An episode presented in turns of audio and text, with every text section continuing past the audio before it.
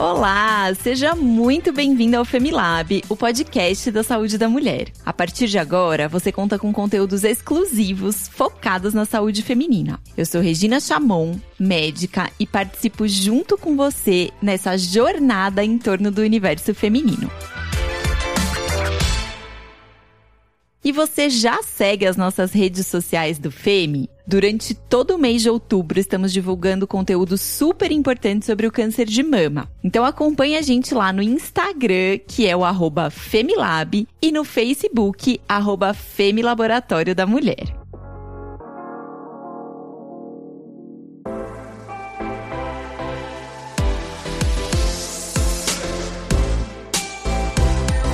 Você que está ouvindo a gente, você sabe como prevenir câncer de mama? Quais são os principais exames que te ajudam a detectar precocemente essa doença? Quais são as mulheres mais suscetíveis a terem esse tipo de câncer?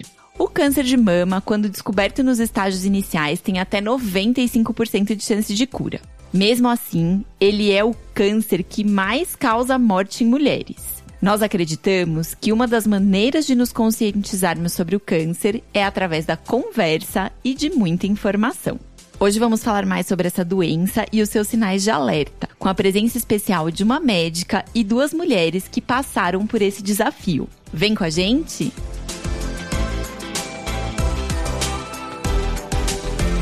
Nossas convidadas hoje são a doutora Ana Maria Kemp, médica com residência em ginecologia e obstetrícia e especialista em mastologia pela Santa Casa de São Paulo. Primeira mulher na América Latina a receber a certificação do programa SMART de manejo do estresse e treino da resiliência pelo Benson Henry Institute, vinculado à Universidade de Harvard. A Ana é pós-graduada em bases da medicina integrativa pelo Hospital Albert Einstein e é facilitadora de meditação para a Saúde pela Unifesp. Também é pós-graduada em Gestão Emocional nas Organizações pelo Hospital Albert Einstein e pelo Santa Bárbara Institute. A gente recebe também a Belle Favarin, formada em jornalismo pela FIAN e em fotografia pelo Instituto Internacional de Fotografia, paulistana, apaixonada por artes e literatura e mãe do Arthur e do Bento e a Elaine Rodrigues de Oliveira, assistente comercial, casada e mãe da Duda, de 12 anos. Ama viajar, acampar e fazer trilhas e passou pelo câncer de mama em 2017, aos 35 anos e hoje está curada.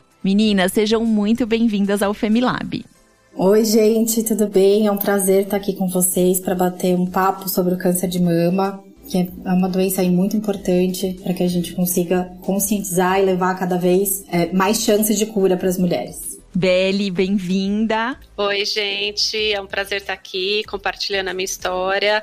Eu tive câncer em 2018 e hoje eu tô curada. Quatro anos depois eu tô curada, tô livre do câncer e é um prazer estar aqui com vocês. Obrigada, Beli. Elaine, bem-vinda. Oi, gente. Obrigada pela oportunidade de estar aqui compartilhando né, a minha experiência com vocês. Hoje nós vamos falar sobre os principais sinais de alerta. Então eu queria começar perguntando para a Belle e para a Elaine quais os principais sinais de alerta do câncer de mama de vocês e como é que vocês descobriram. Então, Belle, você quer começar falando? Sim, vou contar um pouquinho da minha história. Eu descobri é, os nódulos nos dois seios durante a amamentação. Eu tava com um bebê de três meses e a sensação que eu tive é que eles apareceram, tipo, da noite pro dia. Foi uma coisa que eu me fiquei até um pouco assustada. Eu tava com um bebê de três meses e a enfermeira da maternidade, ela tinha me ensinado a fazer massagem nos seios para evitar que o leite empedrasse. E eu fiquei fazendo essa massagem. No, logo no primeiro mês eu tive mastite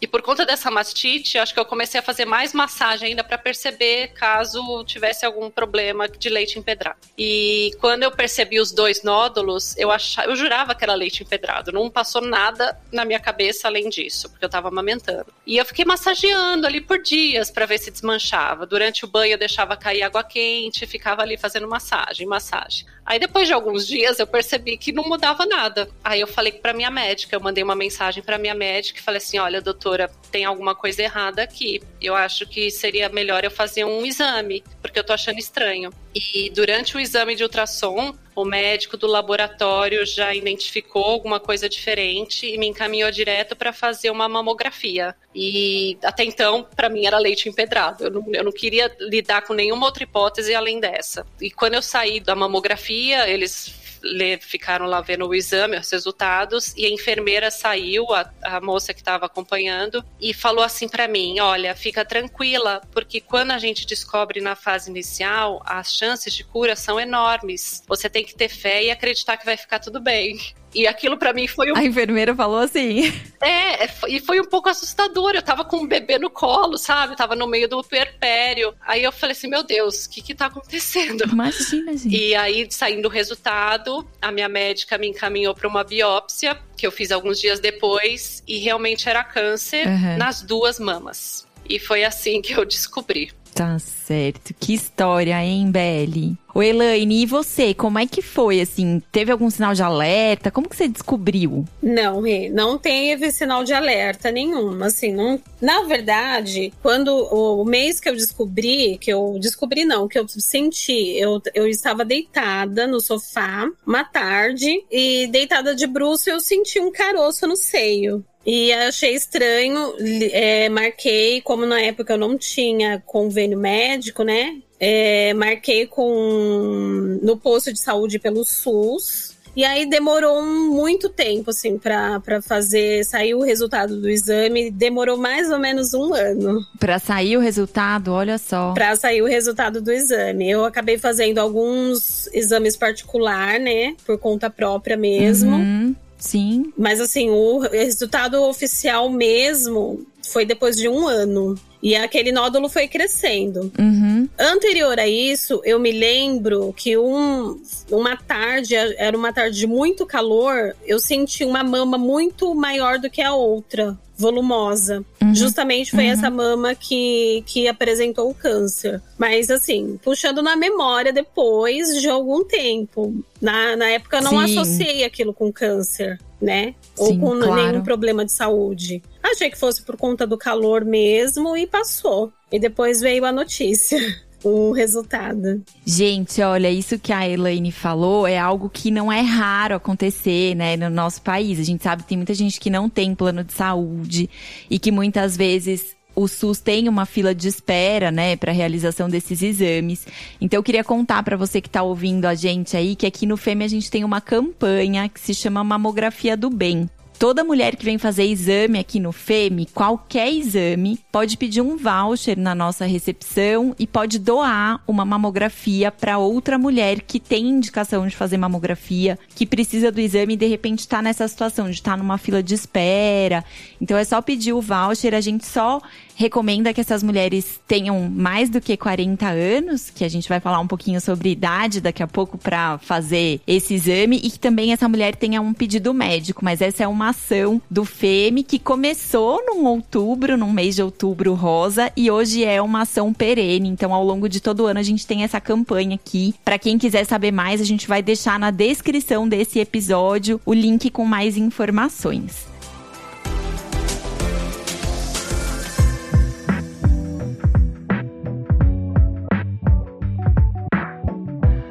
Bom, e agora que a gente já conheceu um pouquinho a história da Belle e da Elaine, eu queria perguntar para a doutora Ana quais são os principais sinais de alerta que, em geral, a gente precisa ficar atento, assim, pensando aí na questão do câncer de mama. Ana, o que, que você conta pra gente? Rê, antes de te responder isso, eu só queria, como o pessoal não consegue ver as duas, eu só queria pedir para as duas falarem pra gente a idade delas. Ah, boa, boa. A minha, a idade é 41. Eu descobri com 35 anos. Então, a Elaine descobriu com 35 e a Belle? Eu descobri o câncer com 34, quase 35 anos. Eu fiz 35 durante o tratamento, hoje eu tô com 40 anos. Legal, então só para a gente posicionar todo mundo que estamos falando de dois casos mais raros aqui, né? Normalmente o câncer de mama aparece depois dos 40 anos e principalmente depois dos 50. Então estamos falando com duas pessoas que estão fora da faixa etária. Então, até como a Belle falou, né? Além dela estar tá amamentando no momento que ela descobriu, pela idade dela, de fato, não era a nossa primeira hipótese diagnóstica. Muito provavelmente não foi a primeira coisa que a médica dela pensou, tá? É, e aí, para falar dos sinais de alerta, tudo que pode estar diferente do que é o comum da nossa mama. Então, o, mais normal é a gente ouvir falar do nódulo, né? uhum. né? Que nódulo está associado ao câncer. Mas a gente pode ter alteração de pele. Então, às vezes, um local que a pele tá mais avermelhada, ou que a pele tá retraída, como se estivesse puxando para dentro da mama, ou até se o mamilo estiver descamando. É, às vezes a pele, são casos específicos, a pele fica parecida um pouco mais como uma casca de laranja. Então, observar, principalmente, fez o toque, sentiu um nódulo, primeira coisa, não se desesperar, independente da faixa etária, a primeira hipótese de nódulo normalmente não é um câncer de mama, tá? É, mas é isso que a Belle falou. Tava lá fazendo a massagem, fazendo o toque, ficou um tempo, o nódulo não sumiu, a gente precisa investigar. Né? Então, porque é muito comum perto da menstruação, a mulher vai fazer a palpação da mama, sente um nódulo e já se desespera, acha que tá com câncer de mama. Uhum. E às vezes é só uma reação da glândula a nossa grande produção hormonal, que às vezes tem alguns lugares que ficam mais nodulares, mais endurecidinhos. Mas se depois da menstruação isso sumir, tá tudo bem, normalmente não é nada. Mas se é um nódulo que persiste, né, mesmo depois da menstruação ou durante a amamentação, apesar de fazer a massagem, ele não tá sumindo, a gente precisa realmente investigar. Ô, doutora Ana, e todo nódulo precisa ser retirado? Não, os nódulos benignos a gente não precisa tirar, né? E nódulo, como a gente sabe, se o nódulo é benigno ou maligno, pela característica dele no exame de imagem. Então, o exame de imagem mostra pra gente algumas pistas que a gente vai olhando pra carinha dele ali, né, na mamografia ou no ultrassom, é, estimar mais ou menos a chance dele ser um câncer ou não, em alguns casos a gente faz biópsia, outros casos a gente só acompanha com exame mesmo e não necessariamente precisa tirar. A maioria dos nódulos benignos a gente não precisa fazer cirurgia. Ótimo. Belle, Elaine, eu queria perguntar para vocês se vocês tinham alguma história na família de câncer de mama. Se algum parente tinha, então, é, Belle, você quer começar respondendo? Sim, é, eu tenho histórico na família, uma, duas tias maternas, uma teve câncer de mama e a outra teve câncer de ovário. As duas, infelizmente, não estão mais aqui, mas elas tiveram com uma idade um pouco mais avançada, né? Não, é, não foi tão cedo assim que nem o meu. E durante a, a minha quimioterapia, a minha médica, por conta desse histórico, ela me aconselhou a fazer um exame genético. Uhum. E eu, eu, porque não, não era muito provável, com 34 anos, amamentando. Primeiro, que nunca passou pela minha cabeça que uma pessoa que amamenta possa ter câncer de mama. Para mim, eu não era um grupo de risco. Olha só. É, eu não, não não, não imaginei mesmo. E a médica pediu o exame e eu descobri que eu tenho uma mutação no gene BRCA1. E isso foi, foi o que ditou a minha cirurgia depois, né? Que eu precisei retirar as duas mamas, porque a princípio eu ia retirar só os nódulos mesmo, ia ser uma cirurgia mais localizada, e acabou que eu retirei as duas mamas. Ô, doutora Ana, tem um estudo feito pela Sociedade Brasileira de Mastologia que mostra que mais de 95% das mulheres acreditam que o principal fator de risco é a história familiar. E a Abeli falou aqui um pouquinho pra gente que ela não achava que ela tinha risco porque ela estava amamentando. Então eu queria saber quais são os fatores de risco pro câncer de mama. É, a história da Belly, ela é um pouquinho mais a favor, aí a gente pensa um pouquinho mais mesmo em mutação genética, tanto que ela fez o exame e veio, né? Então, só para esclarecer, essa questão de história familiar, para a gente é muito importante, a gente vai pensar numa mutação genética, se a mulher tiver um parente de primeiro grau com câncer de mama, se eu estiver pensando aí mãe, irmã ou filha, e principalmente se esse câncer for abaixo ali dos 40 ou 45 anos. Mas no caso da Belle, ela tinha duas histórias de câncer, né? E uma delas era de câncer de ovário. O câncer de ovário a gente também fica bem de olho, porque ele também é, ele é mais sugestivo de mutação genética. Então esses são os principais fatores de risco. Se tiver câncer de mama em homem, a gente também vai pensar é, em fator de risco para mutação genética, tá? Esses são os três principais. Tem muitos detalhezinhos, mas esses são os três principais para fator de risco genético. Agora, fora isso, o principal fator de risco para ter câncer de mama é ser mulher. Uhum. A gente, uma mulher tem 100 vezes mais chance de câncer do que homem. Então, o primeiro fator de risco é esse, a gente não tem como mudar.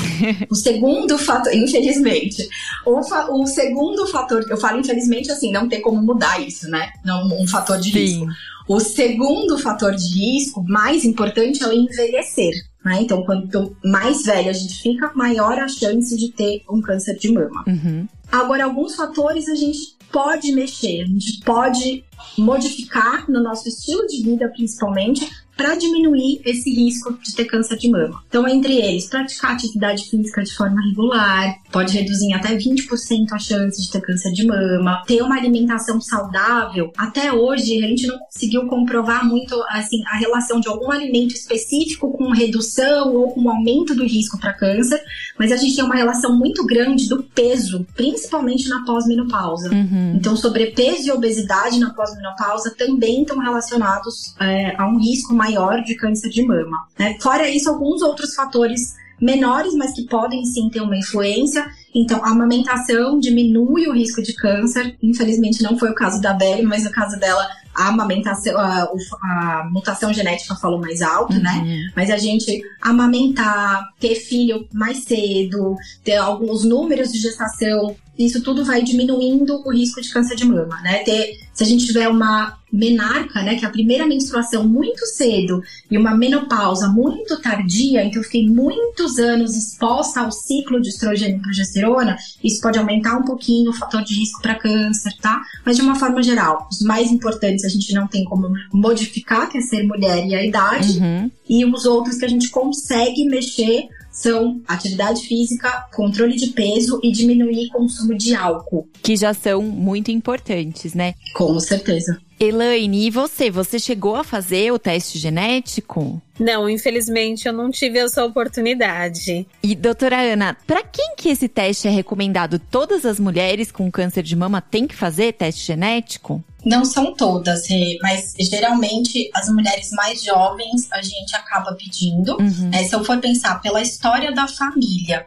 é aquilo que eu falei anteriormente. Se ela tiver uma parente de primeiro grau, principalmente se esse câncer de mama tivesse abaixo dos 40, 45 anos, se tiver alguma história de câncer de ovário, câncer nas duas mamas ou câncer de mama em homem, ou nos casos de pacientes que tiveram o câncer abaixo dos 40 anos, a gente também pode pedir é, o teste genético, né? Pensando que aí essa mulher, se ela não tem história familiar, a gente vai investigar se ela foi a primeira mutação. Uhum. E é, esse exame, assim, é para quando já tem o diagnóstico e tudo isso que você falou. Mas eu queria saber quais são os exames de rotina que as mulheres precisam fazer para as mamas, né? Pensando nesse diagnóstico precoce. E a partir de que idade ela precisaria passar com um mastologista? É, o que a gente tem na maioria dos estudos populacionais é que a mamografia é o principal exame para diminuir a mortalidade do câncer de mama. Uhum. E a gente sabe que fazer anualmente a partir do, dos 40 anos, a gente tem um benefício muito maior do que o risco, tá? do, do, do procedimento. Tanto pela incidência, então, como eu falei para vocês no começo, o câncer de mama aumenta principalmente a partir dos 40 anos mas principalmente a partir dos 50. E fazer abaixo dos 40 anos, a mama da mulher normalmente ela é um pouco mais densa, então a gente não consegue ver muita coisa na mamografia. Uhum. Então, como abaixo dos 40 é mais raro, é por volta aí de 1% das mulheres só que tem câncer abaixo dos 40 anos, então, como ele é mais raro antes dos 40 anos e a mamografia não consegue mostrar pra gente muita coisa na maioria das vezes, não existe recomendação para rastrear essas mulheres abaixo dos 40 anos, tá? O rastrear é isso, é fazer mamografia em mulher que não tem história, que não tem fator de risco, que não tem nenhum sintoma. Uhum. Se eu tivesse pensando no caso da velha, por exemplo, que tem uma história sugestiva, a gente poderia ter começado antes, tá? tá? E no caso da Elaine, por exemplo, que tinha uma alteração, né? Aí sim tem indicação de fazer. Isso, aí sim. Aí você vai fazer um exame diagnóstico e não um exame de rastreamento, que aí é diferente. Rastreamento é sem sintoma. Sim.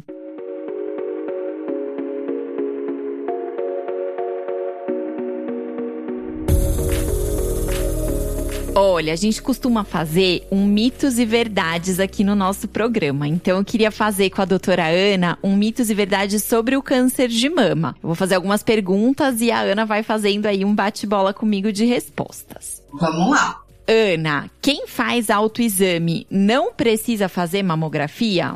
Mito, muito mito. O autoexame, ele não, é, ele não diminui a mortalidade pelo câncer, tá? Então, assim, a maioria dos países, eles nem orientam o autoexame. Uhum. O que, que eu acredito? Né? Aqui no Brasil, como foi a própria história, a própria história da Elaine, muitas mulheres não têm um acesso fácil à saúde, aos exames. Então, se ela fizer o autoexame e encontrar uma alteração, ela vai procurar muito mais cedo uma consulta do que se ela esperasse ver, uhum. né? E, e, realmente ficar grande o tumor. Então, eu, eu continuo orientando o autoexame principalmente por esse motivo. E o outro motivo é porque fazer o autoexame acaba sendo uma ferramenta de autocuidado. Se eu tô lembrando de fazer o autoexame, eu tô lembrando de cuidar de mim, eu tô lembrando de parar um tempo para olhar para minha saúde. E hoje a gente anda numa correria tão grande, né, Rei, que muitas vezes entra no automático e você acha que faz um ano que você fez o exame, quando você vai ver, já passou três Com anos certeza. e você não fez o exame de rotina. Então eu continuo orientando o autoexame por esse motivo, né? Esses dois motivos. Certo. Bora lá, seguir aqui no nosso mitos e fatos. O tumor benigno pode matar? Mito também. Tumor benigno, se eu tô falando que é benigno, ele não é câncer, tá? E aí, se não é câncer, ele não mata. Às vezes a gente não precisa nem tirar, pode ficar lá pro resto da vida com ele. Normalmente ele cresce, chega num tamanho e para de crescer. Tá. Muito bom. Ó, agora uma pergunta, eu sei que você já falou, mas eu acho que eu vou repetir de novo para a gente reforçar. Atividades físicas ajudam a prevenir o câncer de mama? Ajudam, ajudam em até 20% a reduzir o risco do câncer de mama.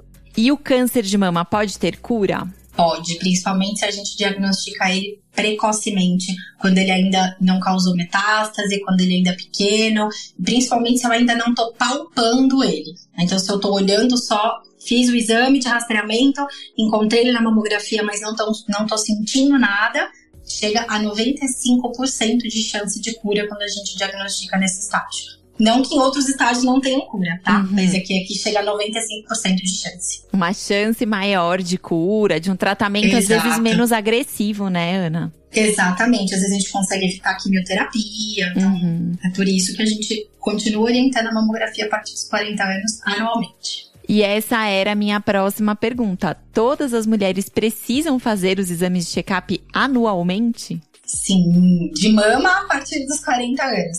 Se tiver alguma história familiar de alto risco, a gente pode começar a fazer antes. E aí vai depender muito da história, tá? Então não tem como eu dar um geral aqui, aí é bem particular. Mas acho que é importante a gente estar tá falando hoje, claro, o nosso assunto é câncer de mama, então a gente levou mais para esse lado da mamografia, dos cuidados com a mama, mas é importante a gente ressaltar, como a gente tem feito em vários episódios aqui do Femilab, que nós mulheres é importante que a gente tenha um segmento pelo menos anual com um médico que nos acompanhe para cuidar da nossa saúde no geral, né? Não só da saúde da mama, mas da saúde do corpo todo. Sem dúvida, não vamos esquecer que o que mais mata ainda é a doença cardiovascular, né? Pois não é. câncer de mama. Então, a gente precisa avaliar os outros fatores de risco de saúde, com certeza. Com certeza. Meninas, Belle e Elaine, eu queria pedir aqui, vocês que já passaram aí pelo desafio do tratamento, a gente sabe que o tratamento é desafiador, e vocês estão agora bem nessa fase, uma outra fase já, né, de quem tratou o câncer de mama. Eu queria pedir para vocês deixarem uma mensagem aqui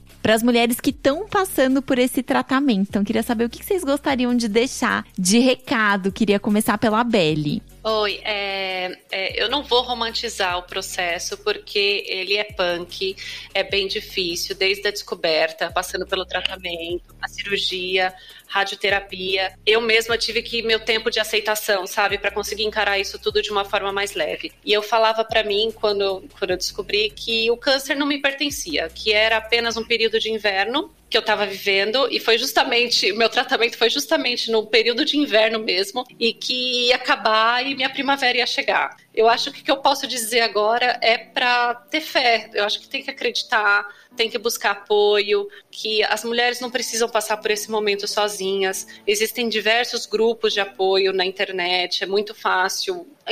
Com a internet a gente tem muita facilidade para encontrar grupos de apoio, para conversar, para dividir as angústias com quem a gente ama, para chorar, para gritar, para colocar tudo para fora, porque não é fácil, realmente não é fácil. E procurar terapia. Eu acho que a terapia me ajudou muito em todo esse processo. E, a, as, e as mulheres, quando elas se unem, né, para ter essa troca, eu acho que é muito potente. A gente descobre histórias muito parecidas. E a minha oncologista, ela sempre falava, Beli, tenta encarar todo o tratamento com muita positividade, porque isso faz muita diferença. É difícil, mas a gente tem que arranjar, sei lá. Eu descobri uma força em mim que eu nem sabia que existia. E eu quero deixar um abraço para quem está passando por isso nesse momento, porque eu sei que não é fácil, mas para acreditar e vai passar e eu tô aqui torcendo para que passe logo, para acreditar. Eu acho que é isso. Obrigada, Beli. Obrigada por dividir esse momento aí frágil com a gente, né? Às vezes é até difícil falar sobre isso, então obrigada pelas suas palavras.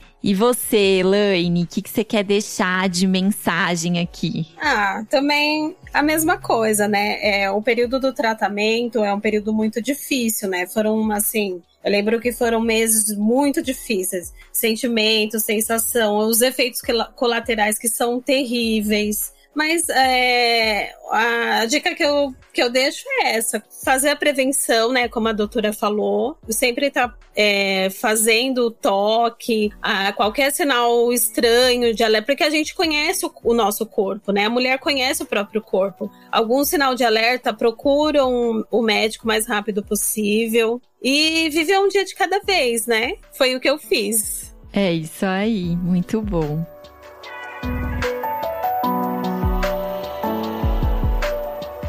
Gente, eu acho que hoje a gente falou aí um pouquinho a partir da história da Belle e da Elaine sobre os principais sinais de alerta do câncer de mama. Doutora Ana trouxe aqui pra gente aí uma série de informações mu muito úteis de exames, quando a gente deve fazer, o que, que a gente pode fazer para se prevenir, né? Então acho que é um momento da gente falar bastante sobre esse tema, conscientizar sobre esse tema, mas que isso não fique restrito ao mês de outubro, que a gente possa ter esse olhar de cuidado com a gente mesma ao longo de todo o ano, né?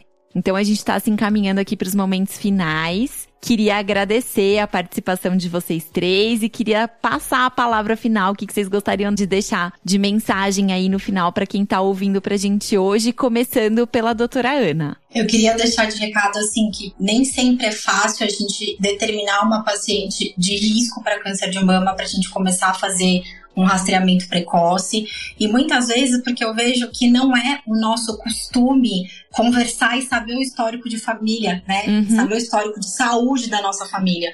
Então fica assim como um recado, não que a gente saia perguntando para todo mundo, mas que a gente fique atento a isso, para saber principalmente as doenças mais graves, né? Conversar um pouco mais sobre isso em família, para que, é, que eu também acho que quanto mais a gente conversa, mais a gente fica atento, mais a gente sabe. Às vezes numa conversa você dá um recado importante para alguém, ensina para alguém alguma coisa sobre saúde e que ajuda essa pessoa é, a procurar é, ajuda, né? Uhum. Tem muita gente que tem medo de ir no médico, que não tem muita informação, que não quer saber. Então, numa conversa, às vezes em família, a gente acaba ajudando mesmo sem saber. E façam um autoexame a fazer, apesar dele não diminuir aí o risco de câncer de mama, eu acho que é muito importante como uma ferramenta de autocuidado para a gente estar tá cada vez mais atento à nossa saúde no dia a dia. Muito bom, Aninha. Obrigada. Gente, a Ana é minha amiga querida, e aí eu fico chamando ela de Aninha aqui. Vocês devem estar me achando uma doida, né? Mas não consigo. A hora que eu vi, já saiu Aninha aqui.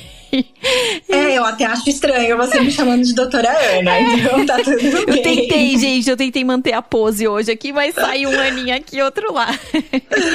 Beli, queria que você deixasse suas palavras finais aqui para quem tá ouvindo a gente hoje eu queria dizer que a gente tem todo um mito, né, em torno do câncer de mama, tem todo um medo. Eu, quando eu falei, contei minha história, eu descobri, uma amiga foi no médico porque ela estava sentindo também alguns alguns sinais no corpo e, e, era câncer também. E ela me agradeceu muito por eu ter dividido esse momento com ela, porque ela teve a oportunidade de passar no médico e identificar também logo no começo. Hoje ela está curada, a gente fez tratamento praticamente juntas. E o que eu quero dizer é isso, para não ter medo, para não não ter medo de um diagnóstico, porque quando eu acho que quando você descobre cedo, você tem muita chance de cura. E quando eu descobri, eu lembro da minha mãe pegando na minha mãe e falando: "Belle, você não tá sozinha e você vai fazer o que precisa ser feito. Você precisa, você vai fazer o que precisa ser feito para ficar curada. Você tem dois filhos para criar e você vai conseguir. E foi nisso que eu me apeguei. Eu acho que a gente tem que, sei lá, buscar essa força de algum lugar dentro da gente para seguir em frente. E é isso. Obrigada, Belle. Obrigada.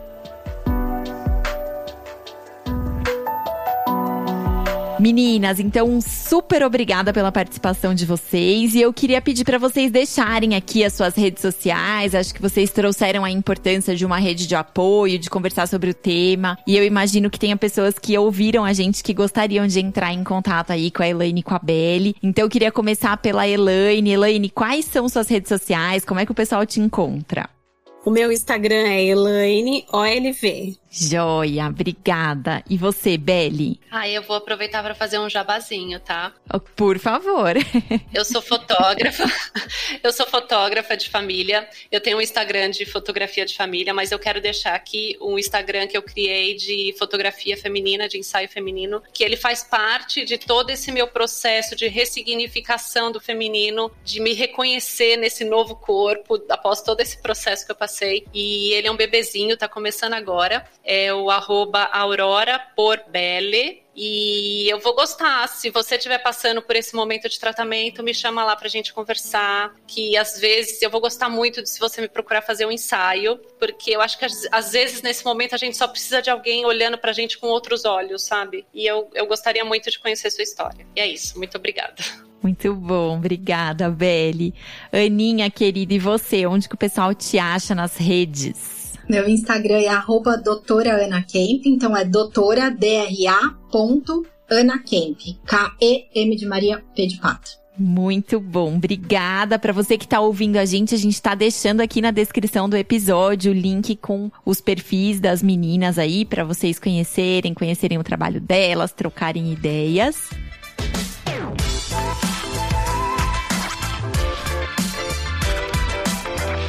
E se você gostou aí dos nossos conteúdos, compartilha nas suas redes sociais para que a gente possa levar essas informações e o cuidado com a saúde das mulheres adiante. Você também pode mandar aqui pra gente sugestões ou dúvidas para os próximos episódios do Femilab através do e-mail femilab@laboratoriodamulher.com.br, lembrando que esse Femi é com dois M's. Muito obrigada pela sua participação e até o próximo episódio do Femilab, o podcast da saúde da mulher.